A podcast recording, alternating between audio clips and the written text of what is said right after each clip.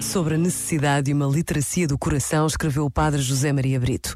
Creio que a amnésia religiosa da cultura não se prende apenas com o esquecimento de referências bíblicas, ignorando, por exemplo, que são David e Golias, mas também com uma enorme literacia do coração.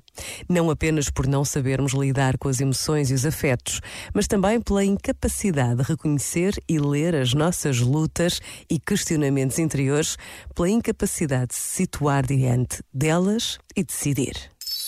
Este momento está disponível em podcast no site e na app da RGF.